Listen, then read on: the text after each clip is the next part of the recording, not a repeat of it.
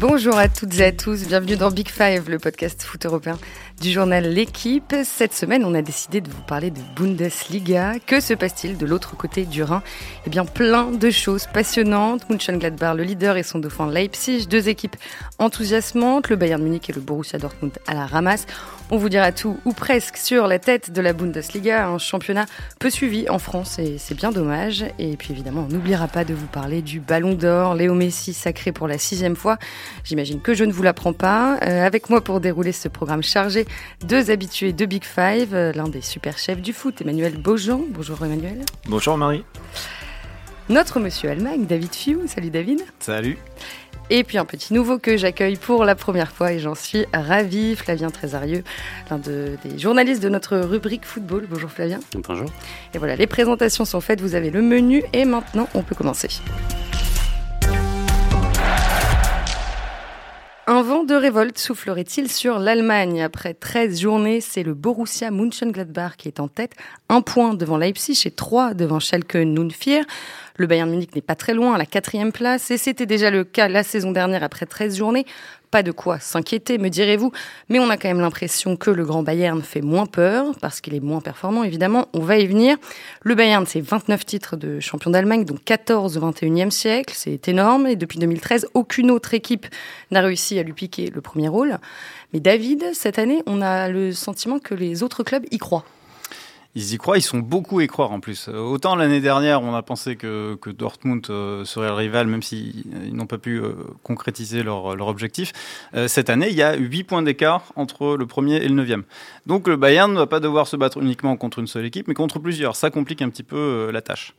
Et parmi ceux-là, donc il y a Mönchengladbach. Euh, ça donne un petit côté vintage en plus à la Bundesliga parce que Mönchengladbach, euh, c'est le club phare des années 70 qui était euh, cinq fois champion à cette époque-là, vainqueur d'une coupe UEFA et ça fait euh, ça fait assez plaisir de euh, de voir cette équipe-là. Ça fait plaisir aux Allemands qui, qui s'intéressent au foot et qui sont pas très enthousiastes à l'idée de voir Leipzig. Donc donc il y a beaucoup de nouveautés. Et cette année, peut-être que le Bayern finalement peut trébucher. Alors tu parles de Mönchengladbach, euh, évidemment, donc tu l'as dit, c'était euh, un grand club allemand euh, dans les années 70, cinq titres de champion et deux coupes de l'UEFA. après, ils ont pas mal décliné, mais donc en ce moment, ils sont en tête avec neuf victoires, un nul et trois défaites. Je pense que certains de nos auditeurs n'ont pas vu jouer Mönchengladbach cette saison. Manuel, est-ce que tu peux nous dire quel est leur style de jeu sur le terrain? Alors, c'est assez offensif. C'est euh, plutôt plaisant à voir. Je crois que sur leurs 9 victoires, il y en a 6 qui ont été obtenues avec euh, au moins 3 buts de marqués. On a des joueurs français là-bas. On a notamment euh, Marcus Thuram, qu'on connaissait à Guingamp et qui est de plus en plus épanoui et, mature avec ce championnat allemand. Il, se sent bien. Il doit en être à, 6 buts, 5 passes. On a aussi Alassane Pléa, qui est international français. On a en défense Mamadou Doucouré, qui est passé par, par le Paris Saint-Germain. Euh, il y a quatre euh, joueurs suisses aussi, c'est euh, une, particularité, qui sont quasiment tous titulaires, entre Zomer, l'ancien de, de Bâle, Elvedi, on a également Mbolo, qui est l'ancien grand espoir en attaque, et puis le milieu Zakaria. Et en entraîneur, on a Marco Rose, qui est un, entraîneur assez... qui, a, un fort potentiel qu'on avait aperçu quand Marseille a fait son épopée en Ligue Europa, parce qu'à l'époque, il entraînait le, le, Red Bull Salzbourg. il est arrivé cet été à Gladbach. Et donc Gladbach, c'est une équipe, euh, tu le disais, euh, assez verticale qui applique un pressing euh, très haut. Oui, c'est plutôt un, un 4-3-3 et sur les dernières journées, bah, il y a beaucoup de victoires, 4 buts à 2, donc c'est, c'est plutôt plaisant à voir. On a de la percussion, on a des joueurs offensifs qui, sont, qui sont en forme avec Thuram et Mbolo en ce moment, donc c'est vrai qu'on pouvait avoir des doutes quand ils ont pris la tête du championnat, ils arrivent pour le moment à tenir la cadence. Tu les, évoquais évidemment, euh, la particularité de, de Mönchengladbach, pour nous, euh, tout chauvin que nous sommes, c'est euh, qu'il y a trois Français dans l'effectif. Pléa vient de, vient de Nice, il est arrivé à l'été 2018 et Thuram est arrivé de Guingamp cet été. comment vous expliquez le fait que ces bons joueurs de Ligue 1 explosent en ce moment chez le leader de Bundesliga? Je pense qu'on on a tendance à les responsabiliser un petit peu plus et c'est vrai qu'en Allemagne on se pose moins la question en fait euh, de leur expérience, de leur âge. Euh, on parle de, de par exemple, ou Mbolo quand tu l'as dit, même si même s'il n'est pas français, c'est des joueurs qui à la base sont pas des joueurs très réguliers.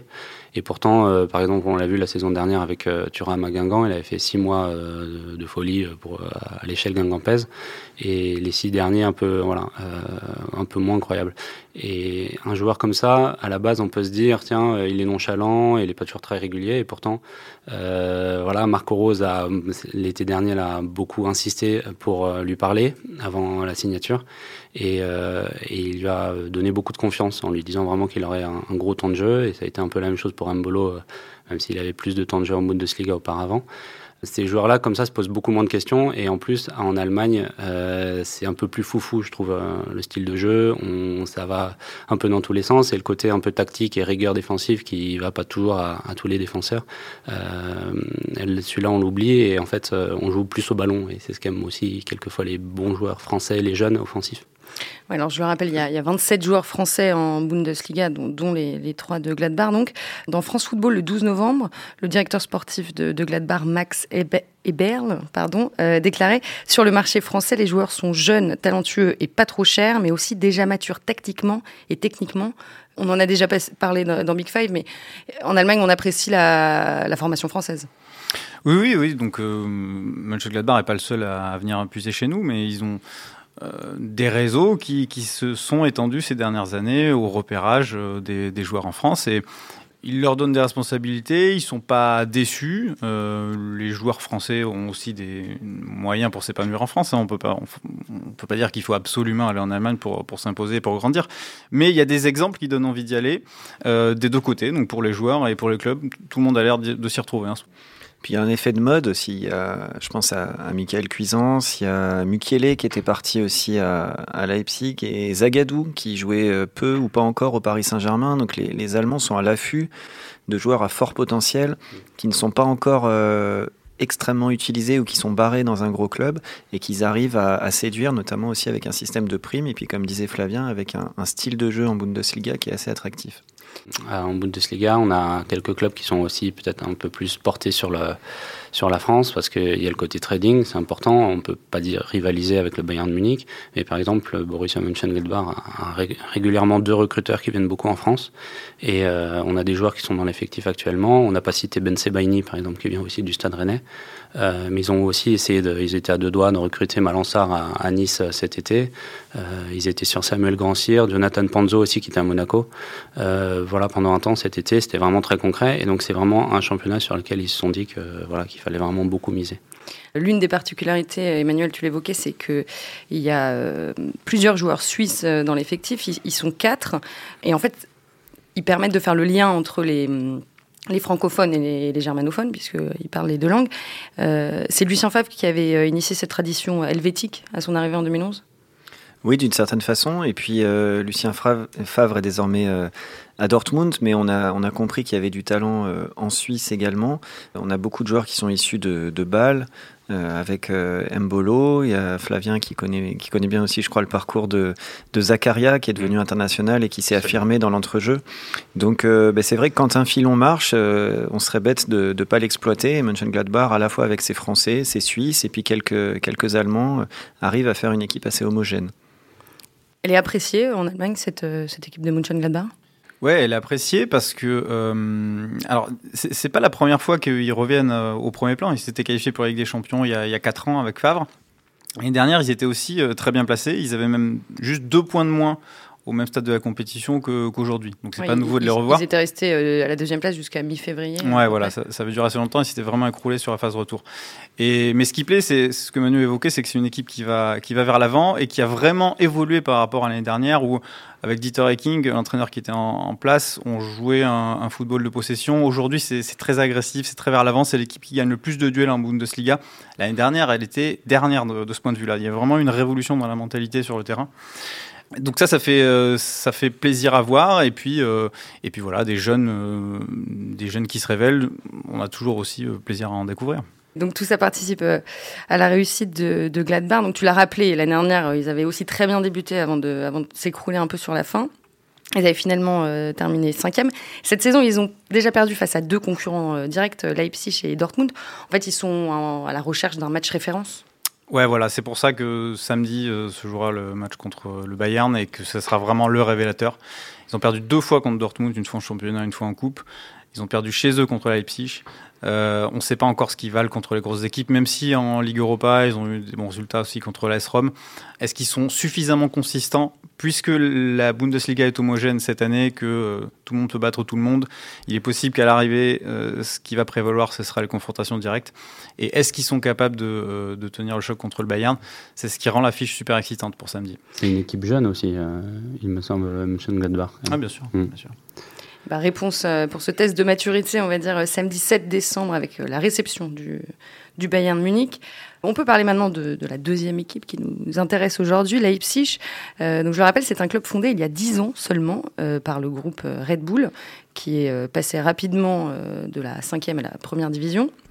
Ça a longtemps été le club mal aimé de Bundesliga, justement parce qu'il a connu une ascension fulgurante. Mais cette saison, David, on a l'impression que c'est en train de changer. Oui, euh, ils, sont mieux, mieux acceptés. Alors, tout, tout n'est pas réglé. Hein. Il y a encore euh, des, des, grèves d'encouragement, des, des, choses comme ça qui montrent qu'on euh, on n'est pas prêt à accepter l'explosion un peu artificielle d'un club comme ça au très très haut niveau.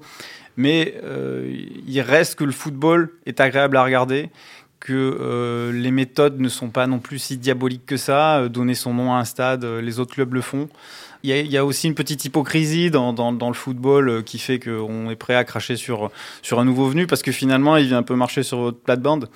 Euh, mais malgré ça, euh, voilà, il y, y, a un entraîneur aujourd'hui qui est séduisant. Il y, y, a des jeunes qui sont des vrais paris et qu'il faut qu'il faut saluer parce que c'est un risque qui est pris. Même si encore une fois, il y a toujours un mais avec Leipzig, ça se fait par des moyens détournés. On, on va piocher à Salzbourg, qui fait qu'on a un joueur un peu plus facilement, peut-être à un prix un peu plus modéré.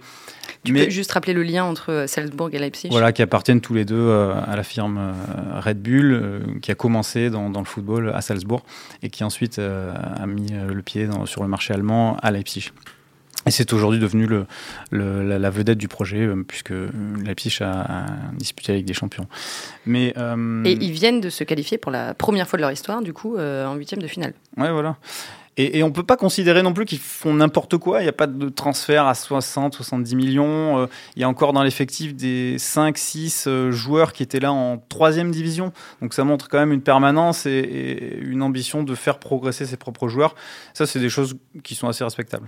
Alors l'entraîneur de Leipzig, c'est Julian Nagelsmann si je le prononce bien. Donc il est allemand, il a, il a seulement 32 ans. Les observateurs le présentent comme un futur grand entraîneur, voire très grand entraîneur. Euh, Emmanuel, pourquoi tous ces éloges sur Nagelsmann? Parce qu'il est très jeune, parce qu'il est euh, talentueux. plus jeune que vous tous, hein, je pense. Oui, parce qu'il fait bien jouer ses équipes.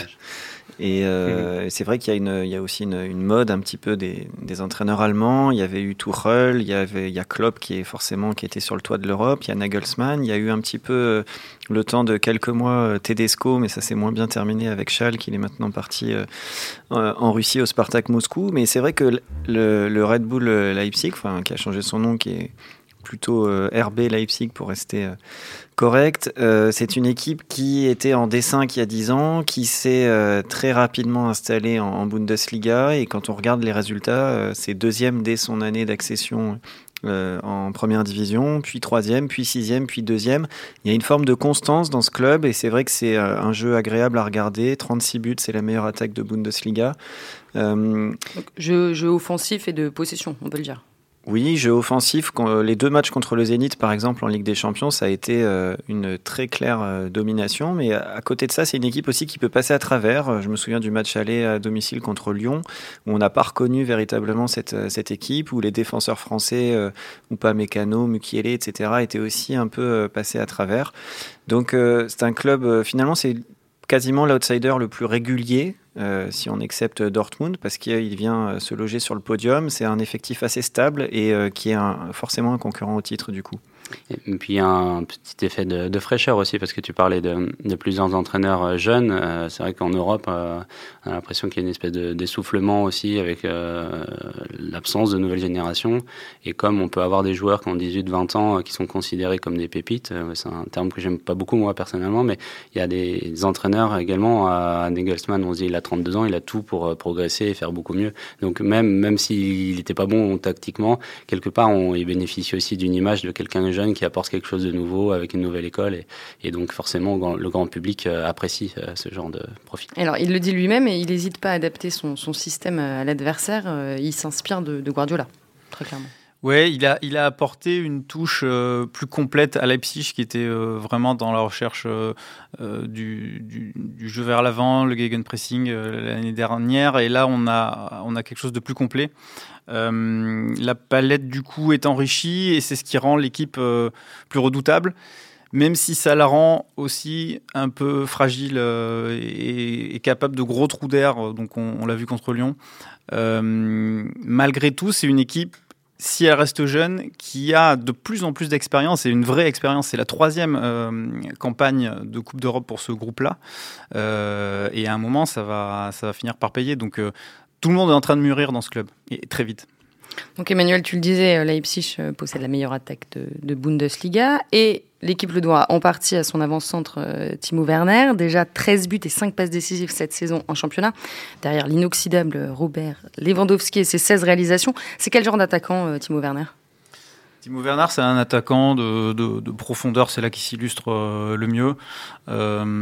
ça, cartonne à Leipzig parce qu'il y a cette vitesse qui peut exploiter très bien avec les passes de, Forsberg, maintenant d'Enkunku, de Sabitzer. Il a plus de mal en sélection, où il est parfois utilisé sur un côté. On lui demande peut-être un peu plus de, de dribbler, de partir d'un peu plus loin. 29 sélections avec la Mannschaft. Ouais, il a, il a un quota de but qui est pas, qui est pas mal, là je l'ai plus en tête. Mais il a vachement ralenti ces derniers temps. Il est en train de perdre le statut d'avancante vedette qu'il pouvait avoir en sélection au profit de, de Gnabry. Euh, mais à Leipzig, c'est vraiment une assurance euh, vraiment de but devant. Euh, avec Paulsen, ça s'entend très très bien en tout cas, il fait partie des, arguments qui font de, de Leipzig un candidat sérieux euh, au titre. Avant de passer au Bayern, un mot sur le troisième tout de même, euh, Schalke euh, Nunfir. c'est l'équipe de Benjamin Stambouli, qui est vice-capitaine, et de l'ancien Nantais Aminarit. là, ils sont sur une série de six matchs sans défaite après une dernière année après une dernière année catastrophique, quoi, fini à la 14e place. Est-ce que eux aussi euh, peuvent être euh, considérés comme des candidats au titre ou ils sont encore un peu justes? Moi, ça me paraît délicat de les placer dans les candidats au titre. Il y a un petit regain, en effet, et ça correspond aussi au, retour en forme d'Amin Harit. Euh, il y a un bon gardien dans, dans le but avec Noubel, mais si on regarde les dix dernières années, je pense que le derby de la Roure a été vraiment perdu par rapport à, à, Dortmund. Il y a eu beaucoup d'atermoiements, il y a eu une crise aussi avec les supporters, on s'en souvient quand, quand Stambouli avait dû euh, négocier, lui qui avait euh, hérité du brassard de capitaine. Donc Schalke est un club en reconstruction, mais ça me paraît euh, pas assez solide pour jouer le, titre cette saison. C'est même pas l'ambition de toute façon. Hein. Ils sortaient d'une saison catastrophique, ils ont changé d'entraîneur, ils ont failli descendre. Là aujourd'hui, ils essaient de se sentir bien, de trouver une carburation avec le nouvel entraîneur. Ligue des champions, l'objectif? Même pas? C'est l'Europe en tout cas. C'est voilà, c'est l'Europe. Et effectivement, tu parlais d'Aminarit, euh, ils, ont, ils ont fait le choix qui était assez fort quand même parce qu'il a passé une saison qui était compliquée sportivement et même en dehors aussi des terrains. Euh, ils ont fait le choix dès le, le coach en fait euh, a fait le choix de, dès le départ d'aller voir Aminarit et d'essayer de, de, le jauger en fait mentalement parce que son idée de base c'était de le mettre au cœur de, mm. du dispositif et du jeu. Et tu, peux juste rappeler ce qui est arrivé à Aminarit l'année dernière? Oui, alors Aminarit a eu pas mal d'histoires, mais la, la, la plus importante en fait c'est qu'après la Coupe du Monde 2018. Enfin, c'était pendant la Coupe du Monde, mais le Maroc était éliminé. Euh, il est parti en vacances à Marrakech et en voiture, il a, il a renversé quelqu'un euh, qui est décédé sur le coup, du coup, et ça a été très très compliqué à vivre pour lui. Euh, il y a énormément C'était lui le conducteur de la voiture C'était lui le conducteur, il était avec son petit frère. voilà, et au Maroc, il y a eu beaucoup de, de polémiques. On l'a accusé d'avoir fui, d'avoir bu, d'avoir conduit en excès de vitesse, etc. Et euh, voilà, ce qui n'était pas le cas. Euh, bon, après, il a renversé quelqu'un et bon, il était coupable du coup forcément, mais en fait, ça l'a beaucoup poursuivi en Allemagne.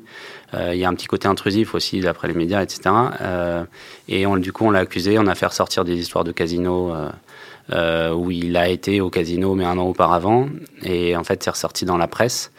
En disant qu'il les fréquentait toujours. voilà. Et l'entraîneur Tedesco lui a mis un petit, aussi un petit acte, je pense, pour le réveiller, en disant qu'il avait une hygiène de vie qui était en, à remettre clairement en cause. Donc dernière saison très compliquée. Voilà, très très compliquée. exactement. Et là, avec ce changement de coach, ce changement de dirigeant aussi, parce que le directeur sportif est arrivé au mois de mars, il me semble.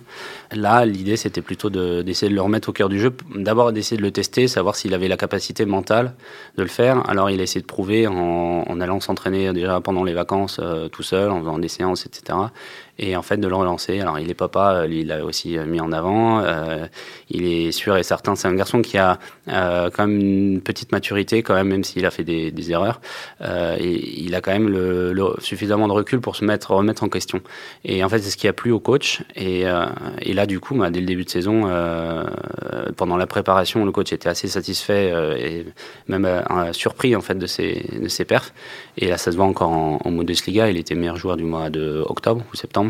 Euh, et euh, voilà, il a des stats qu'il n'a jamais atteints. Euh, il est présent sur 11 buts ou passes avec Exactement, ouais.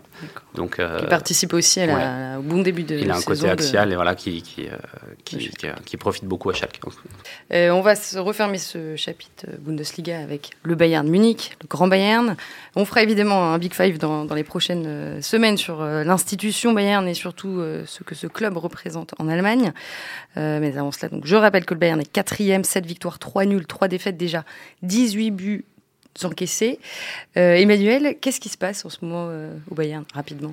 Bah, il y a un côté très paradoxal, c'est-à-dire que je crois qu'il y a rarement eu une, puissance offensive euh, d'une telle qualité. On a un Serge Gnabry qui est, qui est fantastique. On peut se souvenir du match euh, du Bayern à, Tottenham, le 7-2, qui est aussi très performant en sélection. On a Lewandowski qui est probablement dans la, forme de sa vie et qui, euh, à l'heure actuelle, me semble le meilleur neuf, le meilleur euh, avant-centre au monde, qui empile les buts, meilleur buteur de Bundesliga, meilleur buteur de C1. On a Kingsley Coman aussi qui a franchi un palier. Il y a eu le recrutement de Perisic, de Coutinho, donc il y a beaucoup de monde sur le secteur offensif. Mais il y a aussi cette instabilité euh, dans les dirigeants, dans le staff, avec Kovac qui a longtemps été menacé, puis remercié. Euh, Hansi Flick qui est arrivé comme intérimaire, qui va peut-être rester un petit peu euh, en 2020, mais il y a toujours l'ombre d'un nouvel entraîneur. Et je pense que la faiblesse principale du Bayern, il y a des joueurs qui sont un petit peu en dedans. on peut penser à Pavard et Tolisso aussi par moment. il y a Kimmich qui est utilisé au, milieu et que je trouve plus performant comme arrière droit, mais c'est surtout en défense centrale que c'est compliqué. Il y a la blessure de Zule, il y a Boateng qui a beaucoup de mal à retrouver son niveau. Et là, on tâtonne un petit peu avec des essais, avec Alaba, avec Javi Martinez en défense centrale. Et c'est euh, ce genre de. de c'est la défense qui, euh, qui fait que le Bayern est très inconstant. On peut à la fois cartonner sur un match et perdre après de façon assez surprenante contre Francfort, contre Offenheim. Donc le Bayern, c'est une équipe euh, très puissante, mais qui a perdu des points bêtement en début de championnat. Et c'est pour ça que les autres y croient cette saison. Mais excuse-moi, simplement pour rajouter un côté défensif, en fait, c'est ce qui est aussi surprenant, c'est qu'ils ont beaucoup investi pendant l'été, avec Hernandez et 80 millions, Pavard une trentaine de millions d'euros. Ce qui est 80, par exemple, c'est un montant que le Bayern n'est pas, pas l'habitude de dépenser. Donc on peut s'attendre euh, d'un club comme ça, en fait, qui il investisse intelligemment et que la défense, en fait, euh, soit extrêmement euh, solide. Et force est de constater que là, sur les derniers mois, pas pour accuser ces, ces deux joueurs-là, mais effectivement, globalement, ça, ça va pas, quoi. Alors, mais est-ce que, alors Hernandez s'est blessé, blessé gravement. Absolument. Question que je voulais poser, mais est-ce qu'on n'assiste pas tout simplement à la fin d'un cycle au Bayern avec les départs de de, Robben et Ribéry euh, cet été, le président Lyonès aussi qui, est parti? Si, mais c'est tout le tort du Bayern de ne pas avoir euh, su euh, gérer cette fin de cycle. On sait depuis des années que Ribéry et Robben vont partir. Ils les ont utilisés jusqu'au bout du bout, sans jamais pouvoir trouver de remplaçant pour assurer une transition pendant qu'ils étaient encore là. De la même manière, ils n'arrivent pas à trouver un entraîneur pour accompagner cette fin de cycle. Ça devait être Niko Kovac mais il a eu un problème d'autorité dès le début. Il a été l'entraîneur par défaut et ça, ça pardonne pas dans un vestiaire de star. On sent que vous êtes fragilisé, on en profite. Et il a dû euh, faire face à des, à des remarques dans le vestiaire. Un Rames Rodriguez qui dit par exemple euh, qu'on n'est pas à Francfort ici. Tout ça, c'est des choses qui fragilisent un entraîneur énormément. Et, au Bayern, symbolisé par euh, Hoeneß, où où les joueurs ont la porte ouverte du président et ils peuvent se plaindre comme ça, à la fois dans le club et dans les médias, ça fragilise un homme. Il faut ajouter que Kovac n'a pas non plus toujours été ultra convaincant dans ses choix. Il n'avait pas une philosophie très identifiée qui a convaincu les joueurs. Donc aujourd'hui, on se retrouve à une, petite improvisation quand même. On ne sait pas encore qui entraînera le club après Noël ou après l'été. Euh, c'est lié aussi au fait qu'il y a deux hommes forts à la tête du club, qu'il y avait deux hommes forts à la tête du club, puisque Lionel est parti euh, ce mois-ci. Et, donc voilà, ça rend la prise de décision euh, au sein du club difficile. Et ce sont des décisions prises ou pas prises qui rejaillissent sur le sportif. Alors malgré tout ce qu'on vient de se dire sur les faiblesses du Bayern en ce moment et sur la qualité de, ses concurrents euh, à l'heure actuelle. Est-ce que vous ne pensez pas que le Bayern euh, va nous refaire la même remontée fantastique que l'année dernière? Ça reste le, favori, hein, malgré tout, le, Bayern. J'ai l'impression que cette année, euh, Mönchengladbach a les armes pour durer. Il faudra voir comment il se comporte en tant que chassé, puisqu'on a moins de pression quand on est chasseur.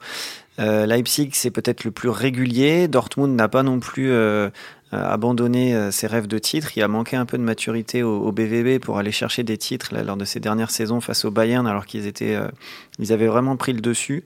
Je, précise juste qu'on a sciemment décidé de, passer très rapidement sur Dortmund, parce qu'on a fait un épisode sur eux début septembre, donc il faut être équitable avec tous les, tous les clubs allemands. évidemment, évidemment qu'ils font partie des, des concurrents du Bayern à l'heure actuelle.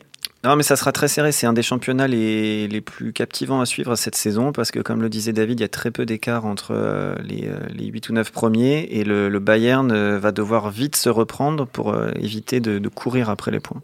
La remontée du Bayern, pour moi, c'est quand même le scénario numéro un. Ils ont en mémoire la remontée l'année dernière, 9 points de retard. Aujourd'hui, 4 pour eux, c'est pas grand-chose. Vu l'effectif qu'ils ont, vu l'élan qu'ils ont repris avec Hansi Flick, pour moi, le Bayern est encore le, le grand favori de la Bundesliga. Mais il faut retrouver la, stabilité défensive. C'est peut-être ça le bémol cette saison.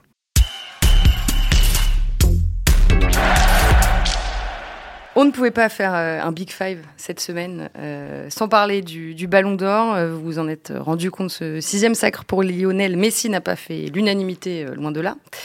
Le lendemain de la cérémonie, notre collègue Vincent Duluc écrivait, lui, dans le journal, Les buts de CR7 euh, sont magiques, mais Messi est magique même quand il ne marque pas. Euh, est-ce qu'on n'a pas davantage récompensé le meilleur joueur du monde plutôt que celui de la saison?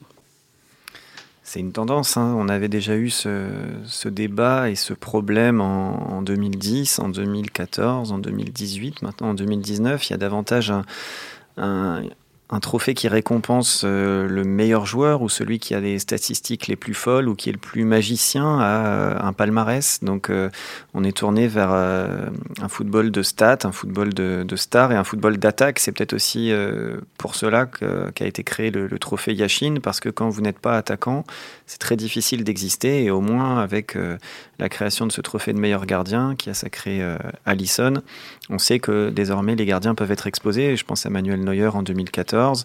On pense à nos Français avec euh, Griezmann ou Varane euh, en 2018 ou euh, Snyder, Iniesta en 2010. C'est vrai que parfois on a ce petit regret que le joueur qui a été le plus impressionnant au sein d'un immense collectif et qui a glané un gros palmarès n'est pas toujours récompensé. Mais du coup, est-ce que 46 buts inscrits en une saison et une Liga valent, davantage qu'une Ligue des Champions? En c'est ça c'est ça la, question que tout le monde se pose. Moi, je, suis souvent déçu par le Ballon d'Or, mais il n'y a pas de bon choix et de mauvais choix, enfin dans le résultat du Ballon d'Or, parce que moi j'aurais vraiment bien aimé voir Chabi euh, un jour euh, Ballon d'Or, euh, et j'aurais bien aimé voir Sadio Mané Ballon d'Or, mais c'est des débats à l'infini. J'aurais récompensé aujourd'hui, dans mon esprit, le meilleur joueur de la meilleure équipe de l'année, parce que si je repense au Ballon d'Or 2019, je repense à 2019. Et qu'est-ce qui m'a marqué en 2019 Le marqueur de la saison, c'est Liverpool. C'est les fabuleux renversements. Et, Liverpool, voilà, pour moi, était incontournable. Mais alors pour, J'adore Messi, je peux, je peux, rien dire en fait, ça m'énerve parce que je peux rien dire contre. Mais Liverpool peut pas avoir, peut, pas gagner tout seul le Ballon d'Or en fait. Il y a trop de joueurs effectivement. des voix. Je, ah. je, rappelle quand même les critères. Euh, dans l'ordre, il y a les performances individuelles et collectives. En numéro 2, la classe du joueur, c'est-à-dire le talent et le fair play. Et enfin, en numéro 3, la carrière du joueur. Euh, avec Messi sacré euh, cette année, on peut se demander si les critères 2 et 3 n'ont pas pris le dessus sur le premier en fait. Tout dépend du point de vue que vous prenez, de, du prisme que vous avez selon là où vous habitez. C'est un vote qui est effectué par euh, les journalistes du monde entier. Euh, selon les continents, on a, on a vu qu'en Europe, par exemple, Messi n'était pas le premier, si on accumulait les votes des journalistes. En et qu'en Afrique, euh, Sadio Mané n'était pas non plus. Et qu'en Afrique, n'était pas, il n'était pas le premier. je pense que le, la difficulté de Liverpool, c'était de se dire, mais quel est le joueur qui va représenter le mieux cette année fantastique Et c'est vrai qu'il y avait et Salah, et Mané, et Van Dijk, et euh, Allison, et Firmino. Et forcément, euh, à l'arrivée, il manque 7 points pour devancer Messi. Alors personne ne contestera la, classe de Messi et les, buts qu'il a encore empilés.